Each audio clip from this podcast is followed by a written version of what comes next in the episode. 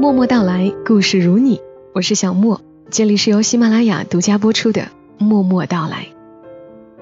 你会在开车的时候带上小莫的声音吗？用喜马拉雅随车听，就可以让默默到来的故事陪你堵车，陪你旅行。原车喇叭播放，声音的感觉要更好哦。点击底部随车听图片，即可参与众筹活动。今天默默到来会和你讲个什么故事呢？故事开始前，小莫想要问问大家：今年你多大了？你是否也会担心，如果三十岁了，你依然一事无成怎么办？或者，你还记得你三十岁时的梦想或者目标吗？他们又是否已经实现了呢？带着这些问题，我们来听听小川叔的经历。今天要和你分享的文字来自于作者小川叔。三十岁那年，我的梦想是年薪十万。如果哪家公司能给我年薪十万，我可以在那家做到死为止。我说这句话的时候，我是一个广告公司的小职员，月薪五千。这数字在我过去的工作履历里，比任何一个公司都要开得高，甚至它在我的人生里。都具有划时代的意义。那是二零零八年，那一年我二十九周岁，虚岁三十岁。我不知道有多少男生在意三十岁这个岁数，至少我在没有达到三十岁之前，我都非常在意。我总觉得，那对一个男人来说是一个门槛儿。古语说“三十而立”。这句话让很多男生都把三十岁当做一个蜕变的仪式，仿佛到了那个岁数，自己就真的进化了一样。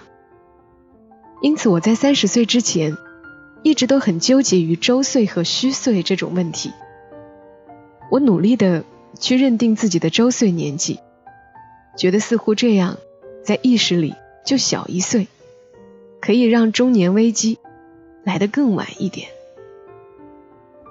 二零零八年，那一年物价和房价还没有飞涨到现在这么厉害。我到手的工资只有四千三百块。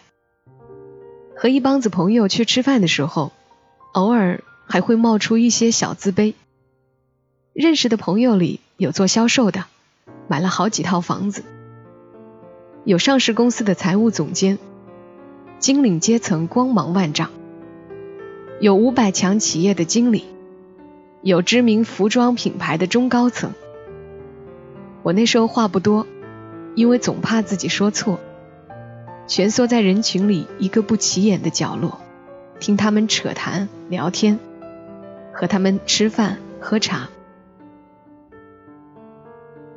小五和小天这两位朋友都是在那时候认识的，认识的最直接的理由大概是他们不装逼。很少提自己的存款和房子，也不炫耀，全身上下你看不见几个带着大 logo 闪瞎狗眼的牌子。随和的人，多少会让我觉得放松一些。当然，这些因为爬山而认识的户外驴友里，也有类似我这样的穷人，薪水不多，但是很多都是北京人，混的也都是国企单位，只是图个清静赋闲而已。一个人到底要有怎样的自信，才可以一直给自己加油打气，让自己走得很远？一个人到底要有怎样的勇气，才可以毕业后在陌生的城市，面对茫茫的未知，蒙着眼摸索前行，而且一走就是五年？你要拿什么对向前走的自己去鼓励说：“你可以，你一定行。”我没有那么多的勇气和能量。二零零八年那年，我毕业整五年。五年对于别人来说是一个成熟的过程，而五年对于我来说，却是一个一直迷茫纠结的过程。我找不到自己的位置，我不知道我可以做什么，什么才是我的擅长。在这个城市，我看不到希望和未来。我甚至一度很怕，怕再过一个五年，我依旧还只是一个月薪五千的穷光蛋。人生最纠结的事情，不是你甘于平淡，而是你明明不希望平凡，却不知道未来应该怎么办。这种迷茫，就好像在浓得看不见前方的大雾里穿行，磕磕绊绊。你想一直向前走，却又怀疑，其实自己一直都在原地打转。我说那句话的起因。是因为不知道谁提起的一个话题，你的梦想是什么？有人说梦想是买块地，自己过着美好的田园生活。有人说梦想是可以辞职去周游世界。我说我的梦想是希望有一天公司给我开到年薪十万，然后我就可以一直工作到死。我听到有的人笑了起来，我知道那笑容背后的意义。那就好像是一个富人在说远行、说志向的时候，忽然听到一个穷人说，最大的理想就是可以吃上一碗白饭一样。我知道，在他们看来，或许这算不上是一个梦想。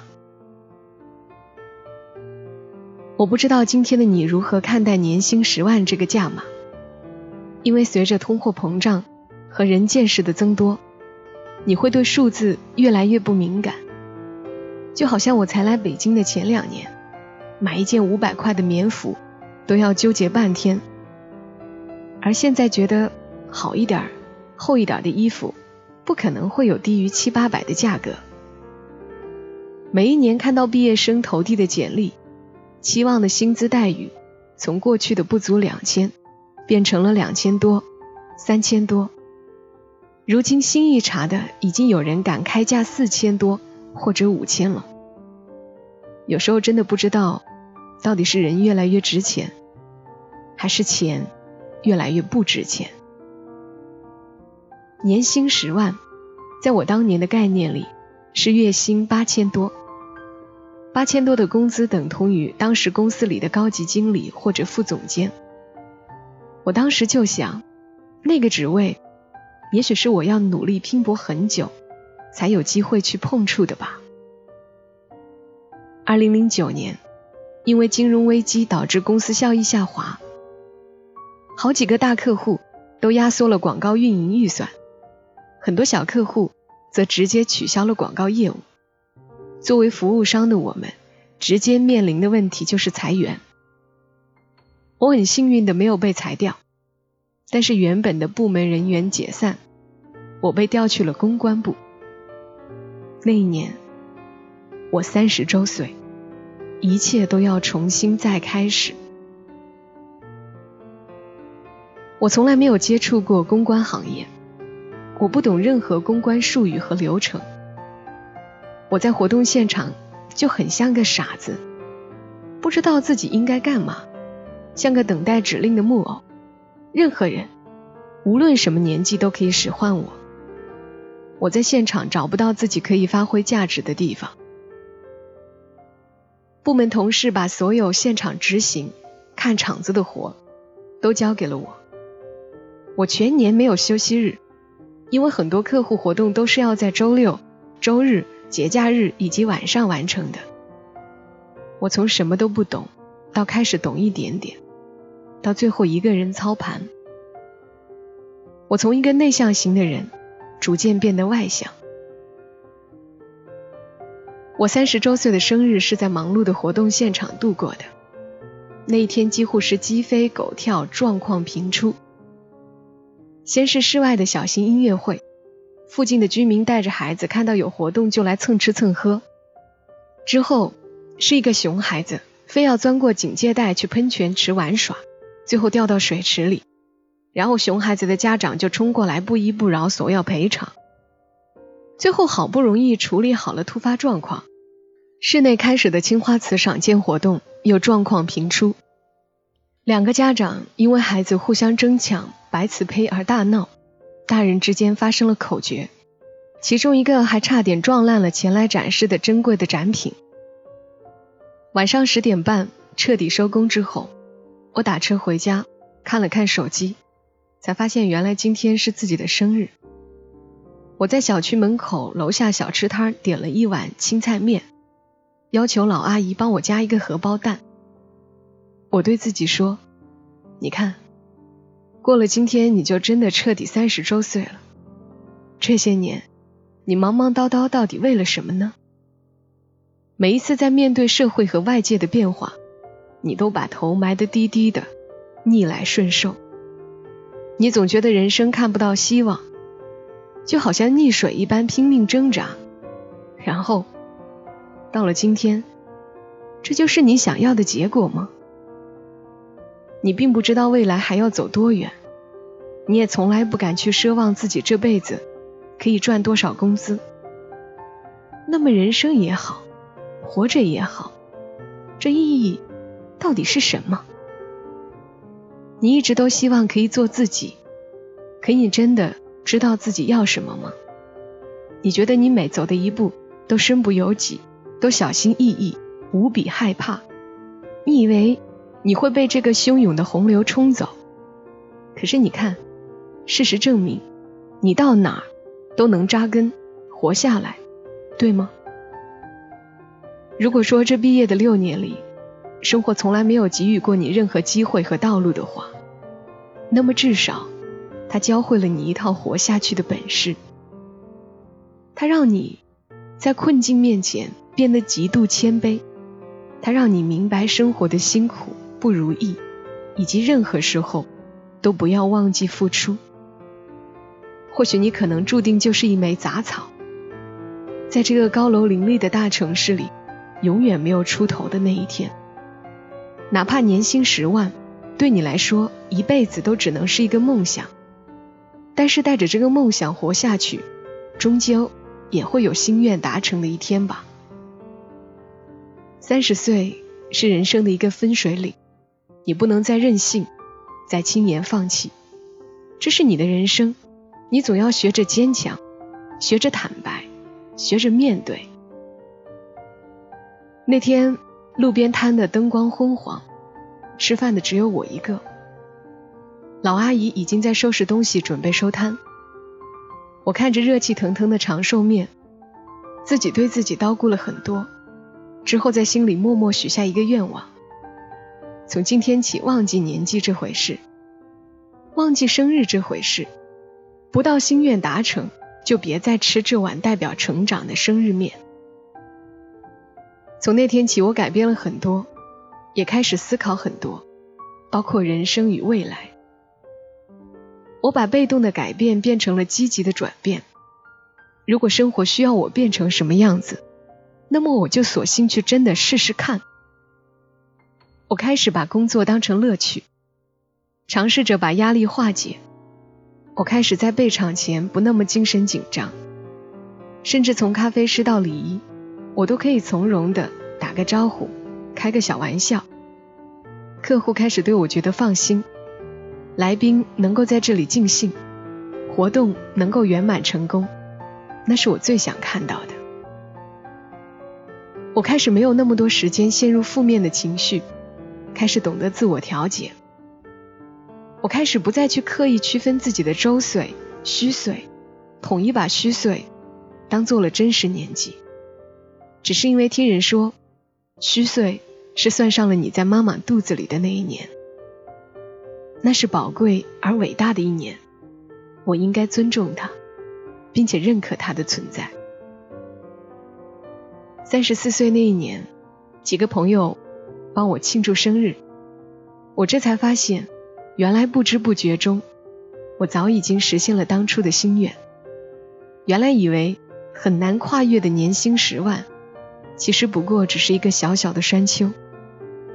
只要你一直在行走。你就会看到更多更美的风景。所有的弯路和目标都有它存在的意义。没有过去的那些坎坷，就不会有今天可以化坎坷为平坦的心态与能力。向前走，哪怕你看不见光亮，哪怕你不知道方向，只要你不停下，只要你从内心里一直告诉自己向前，你总会走到曙光来临。走向光芒万丈。我知道，并不是所有鸟儿都飞翔。当夏天过去后，还有鲜花未曾开放，我害怕看到你独自一人绝望，更害怕。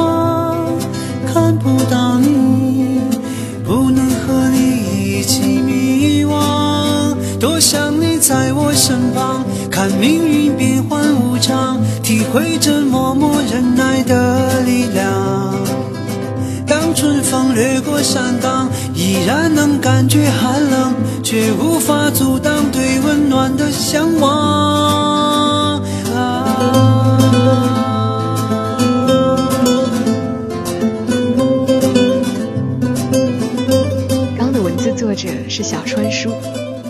微信订阅号是小川书的全拼零零七。出版的书有《努力才配有未来》，以及《扛得住，世界就是你的》。二零一五年刚刚过去的圣诞节期间，小莫有两期节目有广告赞助。有人说，怎么小莫也做广告呢？节目变了，不单纯。暂且不说，虽然是广告。我却为此写了个真实的故事，费了不少心血。我要说的是，二十岁以前，我的梦想是做电台 DJ；三十岁前，我的梦想依旧如此。只是这个梦想从来就包含有物质追求。我不是含着金钥匙出生的人，我当然希望，也必须是，我所喜欢的在做的事情能养活我。养活家庭，让我生活得更好。按道理，我无需在节目里解释这些，懂的人自然都明白。可为什么又来说呢？因为我也希望所有的人都能坦然面对生存，面对挣钱的需求，通过合理合法的途径挣钱，没什么可排斥和丢脸的。喜马拉雅打赏的功能开通这么久了。我没有在节目里求赏，因为让你们掏钱确实过意不去。如果节目能做到让广告商掏钱，岂不是双赢？但是真的要谢谢所有默默打赏的朋友。我也发现有好些听友几乎期期都打赏，我真心的希望你们收入丰厚，都是有钱人，这样我要心安理得一些。最后，把小川叔说过的一段话送给大家：每个人面前都有一条未知的路，生活和机遇也许会让我们走上不同的岔路，但请相信，你的态度和性格，最终还是会把你引到那条成功的路上。好了，今天的默默到来就陪伴你到这儿。这期节目希望你还喜欢。本周三默默到来的节目依旧会正常更新，我们。周三的晚间再会，小莫在长沙跟你说晚安。